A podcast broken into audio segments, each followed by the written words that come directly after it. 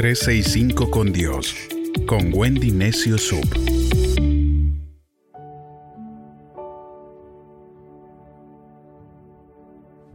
...18 de marzo...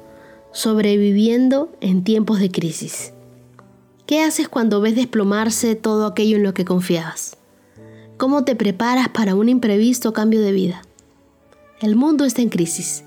Las guerras de todo tipo diezman ciudades y naciones. Se incrementa el nivel normal de delitos y la degradación del ser humano en todo el planeta. Los rostros angustiados aparecen con tanta frecuencia que la mayoría de la gente se ha acostumbrado a verlos. Somos vulnerables y frágiles. Mientras la economía mundial se tambalea, el temor aumenta.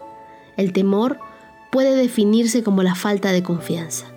Es fácil celebrar y tener una buena actitud cuando las cosas nos están saliendo bien. Pero cuando pasamos por tiempos difíciles, que cuando la empresa hace un recorte de personal y somos uno de los despedidos. Cuando alguien con quien compartíamos años de relación de un momento a otro nos deja.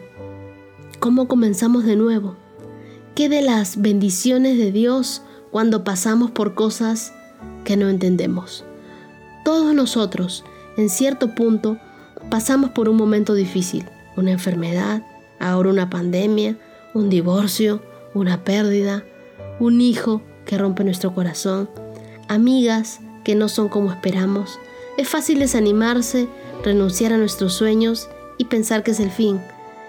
Algo que no debemos olvidar es que Dios siempre tiene un plan. Miles Monroe decía que nosotros somos como semillas plantadas en la tierra en lugares oscuros para que el potencial del interior cobre vida. Así como las semillas, nosotros somos con los sueños, con las metas, con esos talentos y el potencial. Solo cobrarán vida cuando estén en un lugar oscuro. Las semillas de fe siempre están dentro de nosotros en ciertas ocasiones es necesaria una crisis para nutrir y estimular su crecimiento.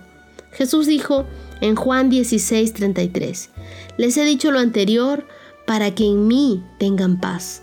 Aquí en el mundo tendrán muchas pruebas y tristezas, pero anímense porque yo he vencido al mundo. La paz solo la encontramos en Dios. Las crisis son experiencias sin previo aviso para enfrentar, circunstancias que nos toman por sorpresa y que causan preocupación. Jesús dijo que tendríamos aflicciones y que éstas producen respuestas emocionales, temor, desesperación, frustración, depresión, ansiedad, soledad, desesperanza, preocupación, sentimientos de abandono, pérdida, urgencia por sobrevivir. Esas aflicciones hacen que en medio de la crisis, aunque no lo creas, te van a fortalecer. El carácter no se forja en los momentos de crisis, solo se demuestra. Son los momentos de crisis los que han hecho de nosotros quienes hoy somos. Me gustan los buenos tiempos, me gusta que todo salga bien, pero no fueron los buenos tiempos los que sacaron lo mejor de mí. Fueron las noches solitarias, los tiempos en los que pensé que nunca lo lograría, los momentos donde no veía la luz.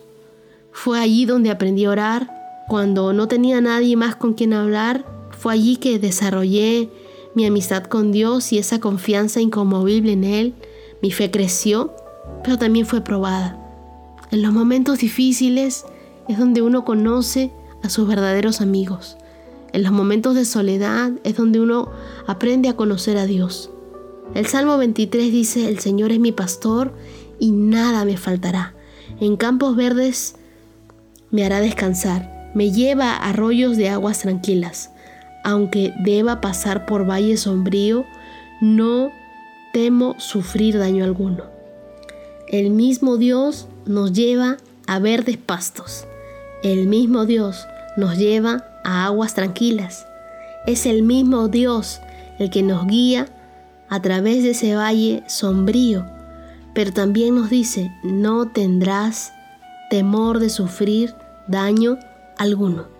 Todos podemos confiar en Dios cuando estamos descansando en los verdes pastos. Podemos confiar en Dios cuando las aguas están tranquilas, eso es fácil.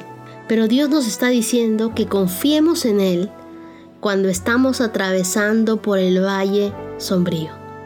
Un signo de admiración es simplemente un signo de interrogación enderezado. Si tú quieres que Dios convierta esos signos de interrogación, lo que, en lo que no entiendes, en signos de admiración, tienes que confiar en Dios en medio de la crisis. Mantén la fe. Tu signo de admiración ya viene. Un mal momento no puede detenerte.